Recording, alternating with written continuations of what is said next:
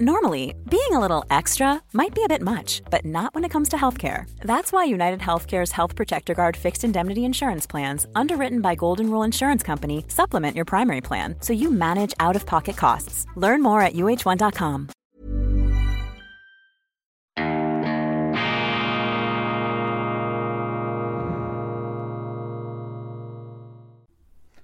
Grüezi miteinander, ganz herzlich willkommen, meine sehr verehrten Damen und Herren, bei Weltwoche Daily, die andere Sicht, unabhängig, kritisch, weltumspannend, ozeanisch, geradezu planetarisch, gut gelaunt. Dies ist die internationale Ausgabe mit besonderer Wertschätzung für unsere Freunde, vor allem in Deutschland und in Österreich am Donnerstag, dem 10. November 2022. Unser hochmobiles Institut für fortgeschrittene Gegenwartskunde, Sie sehen es, ist zwischengelandet in einem kofferähnlichen Hotelzimmer und zwar nicht mehr in Tokio, sondern jetzt in Osaka.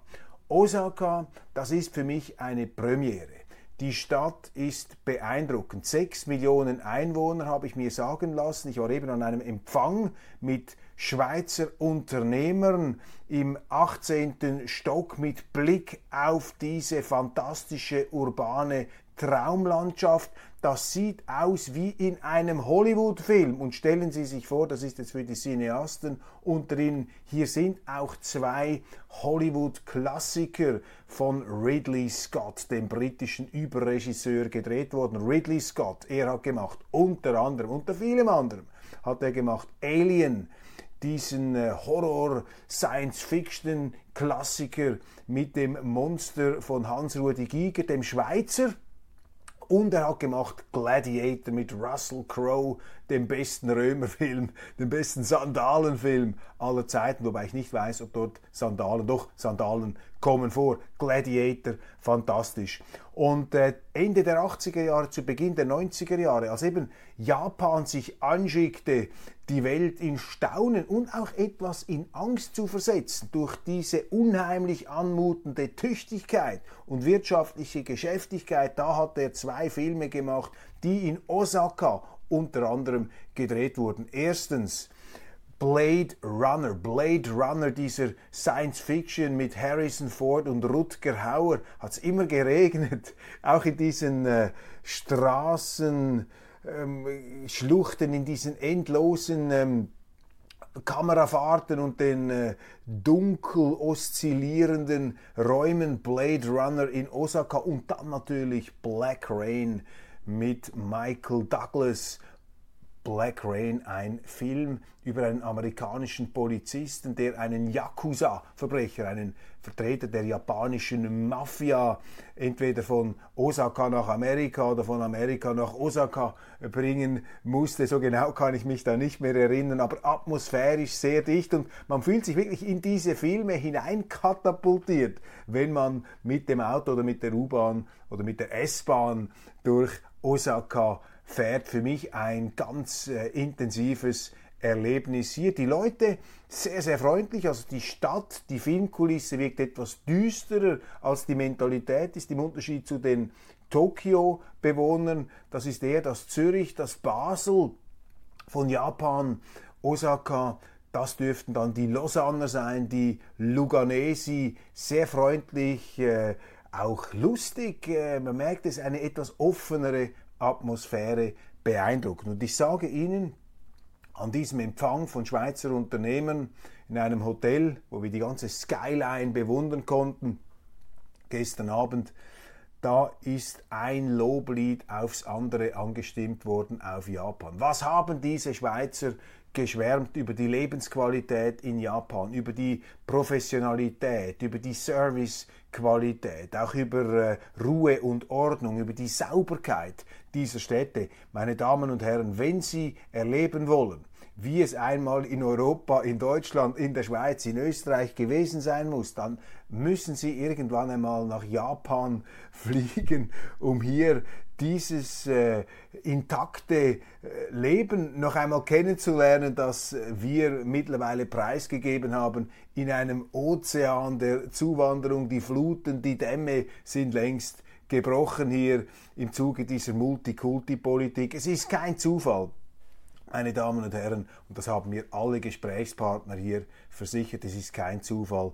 Die Japaner sind sehr, sehr restriktiv bei der Migration. Da wird handverlesen, werden da die Aufenthaltsbewilligungen verteilt. Und das ist nicht unmenschlich, das ist nicht falsch. Es ist doch klar, dass ein Land seine Zuwanderung nach seinen eigenen Bedürfnissen und Interessen steuern muss und steuern können darf. Das ist doch die Essenz letztlich einer vernünftigen Migrationspolitik. Man kann doch nicht einfach alle hereinlassen, die kommen wollen. Das funktioniert nicht. Das sehen wir bei uns. Dann holen wir uns alle möglichen Begleiterscheinungen, negativen Begleiterscheinungen diese dieser ungesteuerten Migration äh, zu uns nach Hause, wie es der frühere ähm, verstorbene große Journalist äh, Peter Schollatur einmal formuliert hat. Wer äh, die Hälfte von Kalkutta importiert, der rettet nicht Kalkutta, sondern holt Kalkutta zu sich nach Hause. Der wird selber zu Kalkutta. Und das ist das Migrationsmodell Europas, das ist das Migrationsmodell zum Teil auch der Schweiz, aber das ist eben nicht das Migrationsmodell ähm, Japans und es ist sehr bezeichnend und für mich erhellend, augenöffnend, dass diese Schweizer Unternehmer, Angestellte, Führungsleute in zahlreichen Firmen aus einer ganz breiten ähm, Branchenauswahl, dass die alle ungefähr das Gleiche gesagt haben, nämlich, dass sie gottenfroh sind, dass die Japaner hier nicht diese Dummheiten machen, die sie in Europa gesehen haben. Besonders gefreut habe ich mich über eine Medienkonferenz von Alice Weidel, der AfD-Vorsitzenden. Sie hat dort die Weltwoche zitiert, die große Impflüge. Sie hat aus der ersten von unseren beiden Schwerpunktblättern ähm, zitiert und zwar diesen ungeheuerlichen Skandal, der sich da in Brüssel ereignet hat. Und interessant, das hat auch Fäden gezogen bis nach Osaka. Ich bin an unserem Empfang angesprochen worden von einem Pharmazeuten mit ETH-Abschluss. Das ist eine schweizerische Elite-Universität der obersten Hubraumklasse. Und der hat mir äh, gesagt, ich habe ihn gefragt, ja, wie beurteilen Sie das? Sie sind Experte, Sie haben ein naturwissenschaftliches Studium, Sie kennen sich in der Pharmazie aus.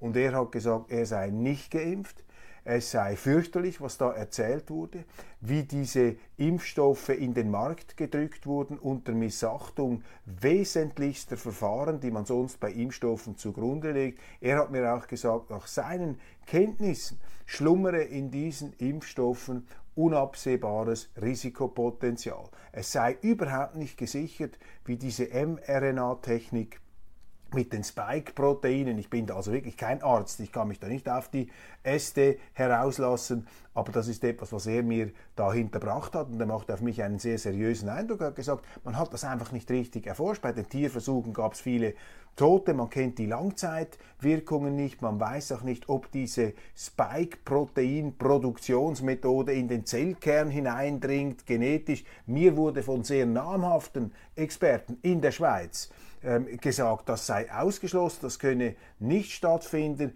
Er klang da weit äh, mehr äh, zweifelnder und unsicherer und er hat mir gesagt, dass er lasse sich da nicht impfen. Mein Punkt an dieser Stelle ist einfach, nach den Lügen, nach diesen Impflügen muss auch die Frage der Nebenwirkungen hier schonungslos aufgedeckt werden. Ich glaube gar nichts mehr. Man muss auch diese Naturwissenschaft hinterfragen. Wir haben uns viel zu lange da einschüchtern lassen, oder nicht alle von Ihnen, aber viel zu viele haben sich viel zu lange einschüchtern lassen, standen da in dämonischer Gebanntheit, in Achtungsstellung vor diesen Göttern der Naturwissenschaft, der Pharmazeutik, äh, der Industrie. Und das ist der falsche Ansatz. Man muss auch in einer Demokratie gerade die, die die Wissenschaft auch in Frage stellen. Und zwar nicht, weil man selber ein Wissenschaftler ist, sondern weil man ein Bürger ist, der eben diesen staatlich administrierten Prozessen, das ist ja mit äh, staatlicher äh, Brachialgewalt über die Leute äh, gebracht worden. Man hat sie geradezu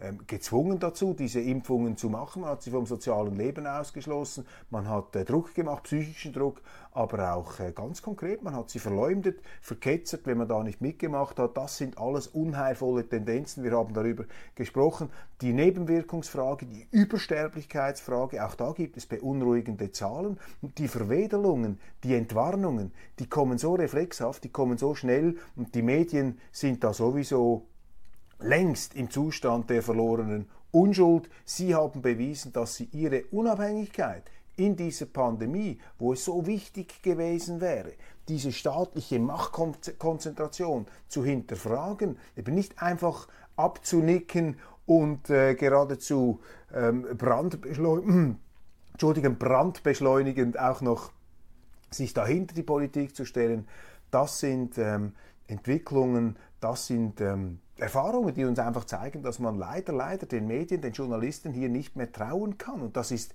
für eine Demokratie etwas fürchterliches, denn in der Demokratie müssen sie sich ja darauf verlassen können, dass die Medien korrekt berichten, allen voran die öffentlich-rechtlichen Medien. Aber da haben sie einen Skandal nach dem anderen gehabt in Deutschland. Sie haben diese Einseitigkeiten in den Talkshows, da wird ja nur noch nach Einheitsdoktrin besetzt. Das ist ein äh, diskursives, ein diskussionsmäßiges Synchronschwimmen. Das sind Scheindiskussionen. Das sind Gleichgesinnte mehr oder weniger hinter den Mikrofonen, die einen Konsens beschwören, der da den Drehbüchern der öffentlich-rechtlichen ganz eng im Bett, äh, eng umschlungen mit der Politik aufgezeichnet werden. Und die öffentlich-rechtlichen, die müssten ja Sie informieren, unabhängig informieren, damit Sie sich auch ein Urteil bilden können über das, was die Regierungen machen. Aber bei vielen Leuten zu Recht verstärkt sich der Eindruck, dass sie von oben einfach bedröhnt, beprasselt werden mit vorgekauten Wahrheiten, die in Frage zu stellen als Ketzerei, als Gotteslästerung bewertet wird. Das Gute, die erfreuliche Nachricht besteht einfach darin, dass dieses Lügengespinst, dass dieses Lügengebilde auseinanderfällt. Und noch eine letzte Betrachtung zu Japan. Ich habe hier schon angeregt, dass Deutschland verschweizern sollte. Und diese Anregung, diese Überzeugung, diese Intuition, die hat sich bei mir laufend verstärkt. Mehr Schweizwagen, Neutralität, das ist die ganz große Hoffnung für den Frieden, für die Zusammenarbeit, für den Wohlstand auf dieser Erde. Denn wenn alle Länder neutral sind, dann haben sie ja keine Kriege mehr. Neutral heißt nicht, dass man die Waffen abgibt. Sie müssen sich selber verteidigen können. Wie Japan mit einer starken Selbstverteidigungsarmee. Die Japaner geben sehr viel Geld aus für moderne Waffen. Die haben ein intaktes Militär. Die haben nicht das gemacht, wie die Europäer sich auf die soziale Hängematte zurückgezogen und die Amerikaner holen dann je nach Bedarf die Kastanien aus dem Feuer. Ich kann verstehen, dass die Amerikaner da auch nicht mitmachen, solange die Amerikaner in Europa militärisch die Hosen anhaben darf man sich auch nicht wundern, dass die Amerikaner befehlen. Sie zahlen ja auch, sie tragen das größte Risiko, sie beschützen die Europäer. Und das ist ja der uralteste politische Vertrag, den es überhaupt noch gibt. Schutz gegen Gehorsam. Das haben wir schon in der Antike gehabt, im Mittelalter Schutz gegen Gehorsam. Und wenn man den Schutz natürlich einseitig an die Amerikaner abdelegiert, ja, dann muss man auch folgen, da muss man auch gehorchen und man darf sich darüber nicht beklagen. Das sind also die Europäer, das sind die EU-Staaten selber schuld, allem voran äh, die Bundesrepublik, die ja ihre Streitkräfte, ihre Bundeswehr systematisch demontiert hat. Nicht nur Frau von der Leyen, übrigens schon vorher.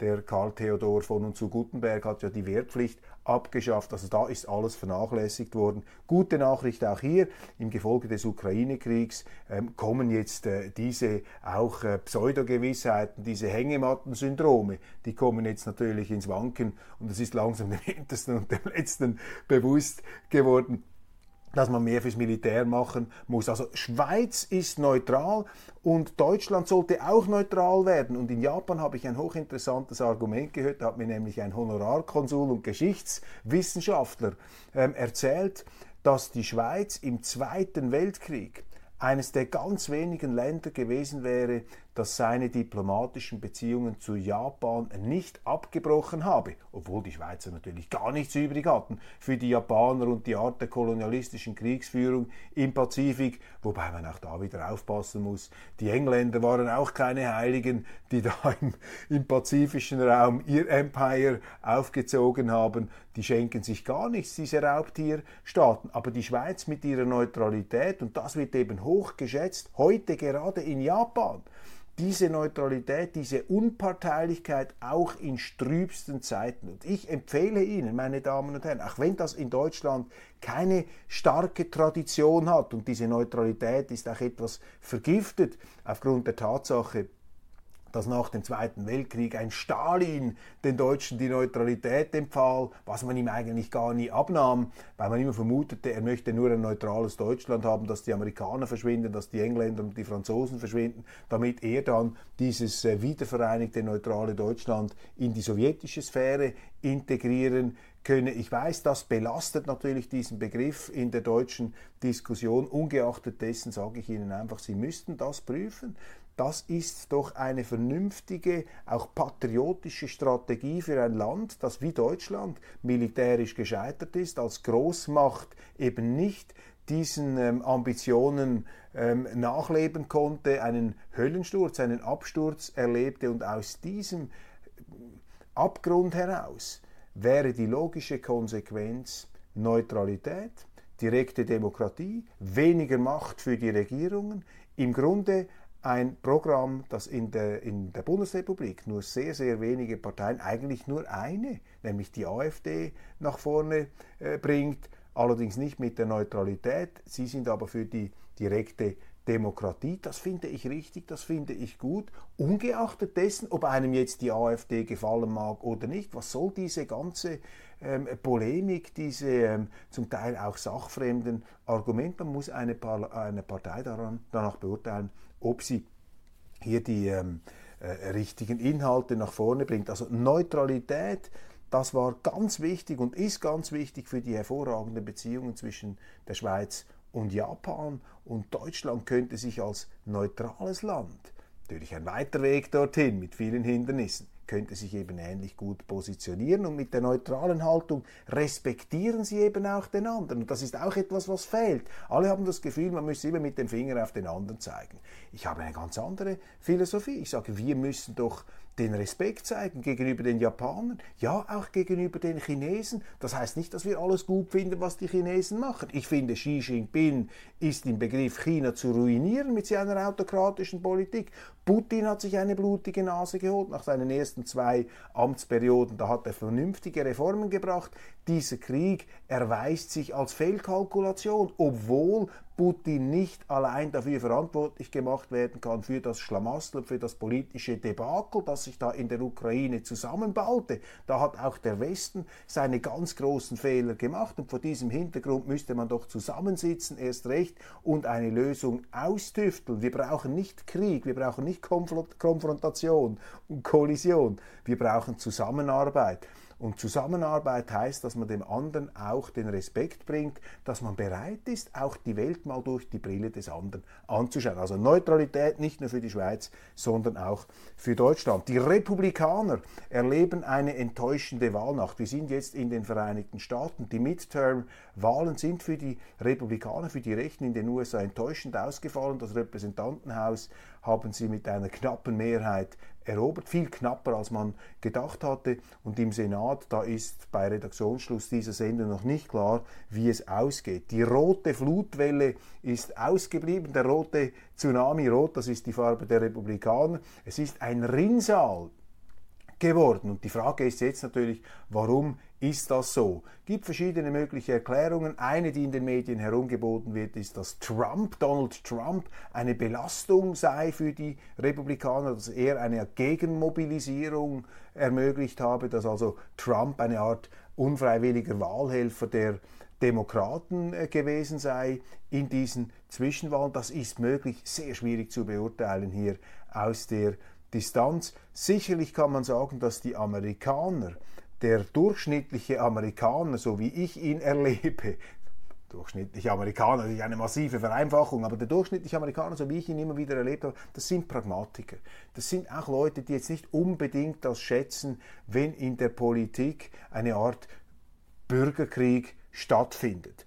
Der Amerikaner auch äh, für balancierte Verhältnisse. Und wenn ich das Resultat jetzt so anschaue, dann kann man daraus ableiten, dass die amtierende Regierung zwar verliert, aber nicht total abgestraft wird, obwohl sie aus bürgerlicher Sicht große Fehler gemacht hat. Auf der anderen Seite fehlt aber auch das Vertrauen in die Republikaner. Das mag daran liegen, dass Donald Trump tatsächlich einen Schattenwurf da etwas produziert hat. Da muss man wahnsinnig aufpassen. Die Medien stürzen sich natürlich auf solche Thesen, weil sie immer schon gegen Trump waren.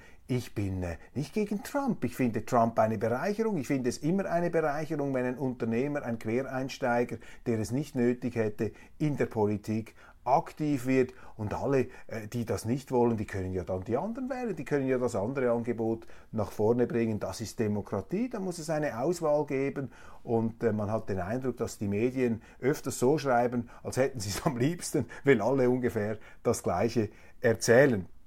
Also hier nicht dieser Erfolg der Republikaner. Trotzdem wird erwartet, dass äh, Donald Trump dieser Tage seine Kandidatur fürs Präsidentenamt bekannt gibt. Was er jetzt gemacht hat, glaube ich auch nicht, dass das so gut ankommt, aber das ist typisch Trump. Er geht jetzt auf seinen stärksten Rivalen los. Ron DeSantis, der Gouverneur von, Tex äh, von, Entschuldigung, von Florida, der ein exzellentes Resultat erzielt hat und Trump versucht ihn hier jetzt anzuschwärzen, versucht ihn zu warnen, er möge auf keinen Fall kandidieren als Präsident. Er würde dann irgendwelche schummrigen Details aus dessen Privatleben ausplaudern. Das sind natürlich niedrigste Boxermethoden, Straßenschlägermethoden, aber auch da, ich will jetzt nicht moralisieren, das ist einfach Amerika und diese, dieser authentische Grobianismus, der ist mir immer noch lieber als die salonfähige Verlogenheit, die ich allzu oft in der europäischen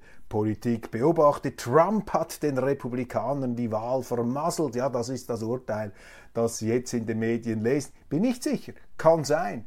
Kann sein. Amerika, die Amerikaner, pragmatische Leute. Da ist auch nicht alles so, wie es in der Politik und in, in, den Medien hochgekocht wird. Die Amerikaner, das sind vor allem Leute, die auch gut leben wollen, die arbeiten, die hart arbeiten und die als Land einen beeindruckenden Erfolg hingelegt haben. Seit 1776. Damals haben ja die Russen gerade Cherson erobert, dort wo sie sich jetzt einbunkern und versuchen, die Ukrainer zurückzudrängen. Ums Jahr 1776 ist, wenn ich mich da richtig in den Jahreszahlen bewege, ist die aus Deutschland stammende Zarin Katharina die Große mit ihrem Fürsten Potemkin in diese ukrainischen Regionen vorgedrungen. Auch eine Facette der russischen Geschichte. Kherson also eine Stadt, die schon sehr lange und über weite Strecken russisch war. Trump warnt DeSantis vor Kandidatur, darüber haben wir gesprochen. Die fünf Wirtschaftsweisen Deutschlands empfehlen eine längere Laufzeit für Atomkraftwerke, einen späteren Abbau der Steuerprogression und höhere Steuern. Gutachten liegen der Frankfurter Allgemeinen Zeitung vor. Die aktuelle Energiekrise, würde es in diesem Gutachten heißen, ähm, würden Haushalte und Unternehmen massiv belasten, ich zitiere das diesem Gutachten, also Haushalte und Unternehmen massiv belasten und das Land vor große wirtschaftliche Herausforderungen stellen. Gut, für diesen Befund müssen Sie jetzt nicht unbedingt Wirtschaftsweiser sein. Das hätten wir jetzt auch noch herausgefunden nach äh, ziemlich oberflächlicher Zeitungslektüre. Die Ampel habe zu spät reagiert, aber immerhin umfangreiche Entlastungsmaßnahmen beschlossen. Die Inflation bleibe hoch, durchschnittlich 8%, im nächsten Jahr Teuerung von 8,6%. Passen Sie einfach auf, wenn man Ihnen einreden will, das sei alles die Schuld von Wladimir Putin und seinem Krieg. Diese Inflation hat es schon vorher gegeben. Übrigens auch in den USA, schon Ende letztes Jahr, auch in Deutschland, auch in der Eurozone. Klar, wenn sie natürlich Geld drucken wie verrückt, wenn sie, wenn sie diese Pleitestaaten im Süden mit, mit Flutwellen, mit Tsunamiwellen von Liquidität am Leben halten wollen und mit Geld vollpumpen, dann ist ja klar, dass im Zuge auch einer Pandemie, wo man dann Teile dieser Kaufkraft auch noch in die Gesellschaft hineindrückt, um auch dort keine Krise entstehen zu lassen, dass irgendwann dieses ganze Gebilde zusammenkracht. Und das erleben wir jetzt. Ich glaube allerdings, äh, da bin ich optimistisch, vielleicht auch zweckoptimistisch, ich glaube, dass die wirtschaftlichen Verflechtungen heute so sind, dass sich solche Schocks irgendwie besser austarieren lassen. Das sehen wir auch hier dass ähm, in Japan, dass sehr viele Unternehmer immer wieder erzählen, wie erstaunt sie sind, dass trotz äh, grotesken Fehlern in der Politik dann die wirtschaftlichen Auswirkungen am Ende doch nicht so extrem zu spüren sind. Aber Teuerung von 8,6 Prozent im neuen Jahr, meine Damen und Herren, das sind unglaubliche Zahlen. Das ist auch eine Folge der institutionellen Fehlkonstruktion des Euro. Riesenproblem. Deutschland hat die D-Mark abgeschafft. Die D-Mark, das wird auch immer schön geredet. Nein, nein, der Euro hat uns viel gebracht. Damit konnten wir, konnten wir exportieren, konnten wir rausgehen. Falsch. Die D-Mark war auch eine Exportwährung. Deutschland war auch stark im Export mit der D-Mark, aber die D-Mark, weil sie eben höher bewertet war, hat die deutschen Unternehmen, die Exportunternehmen zu höherer Wettbewerbsfähigkeit gezwungen. Und der schwache Euro, der für Deutschland zu schwache, zu leichte Euro, das ist wie süßes Gift, das ist wie Doping. Für die Italiener ist er zu schwer, da ist er zu, zu hart, zu bleiplattenmäßig für die Südländer, aber für die Deutschen ist er zu leicht. Da wirkt er wie Rückenwind, wie Red Bull, könnte man sagen, verleiht Flügel, aber es sind nur mit Wachs angeklebte Flügel und irgendwann fallen dann diese Flügel ab. Der 9. November in Deutschland ist ein besonderes Datum. Das ist äh, mir erst jetzt bewusst geworden. Ich habe das zusammengesammelt, etwas diese Daten. Ich habe am 9. nicht darüber gesprochen, erst heute am 10. Der 9. November ist ein ganz besonderes Datum in der deutschen Geschichte und auch ein Datum, das die äh, unglaublichen Ausschläge der deutschen Geschichte in den letzten 100 Jahren sichtbar macht.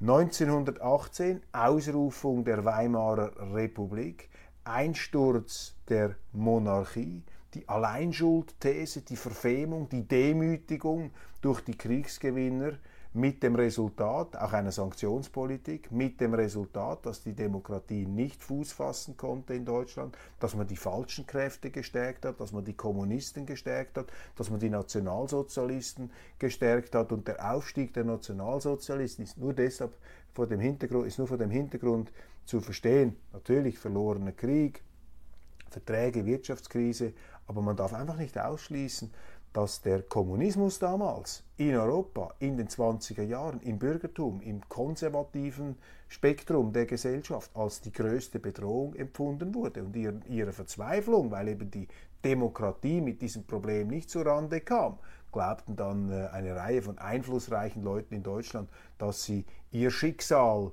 an äh, Hitler abgeben sollten. Wir schaffen das mit den entsprechenden Folgen. Aber der Kommunismus, der kommt in diesen Betrachtungen immer zu gut weg. Der Kommunismus wurde damals in Europa, in Deutschland, in der Schweiz als ganz extreme Gefahr gesehen, auch aufgrund der enormen Brutalität der Bolschewisten, der Kommunisten in Russland, Erschießungen der Zarenfamilie, der Adligen, fürchterliche Gräueltaten und äh, das Bürgertum hat gewusst in Europa, wenn die Kommunisten gewinnen, dann geht es uns an den Kragen. Also darf man einfach nie ausblenden und da kann man einfach nur Danke sagen, dass diese Stimmung heute so nicht mehr vorhanden ist. Also Ausrufung der Republik hier 1918 am 9. November, dann 1938 die Novemberpogrome gegen Juden, auch eine Fürchterlichkeit, ein Absturz hier, wie die Aus Aussortierung eines Feindbilds, das dann ideologisch so übersteuert wurde, dass man den Rechtsstaat und alles außer Kraft setzte, den Rassismus gleichsam zur juristischen Staatsreligion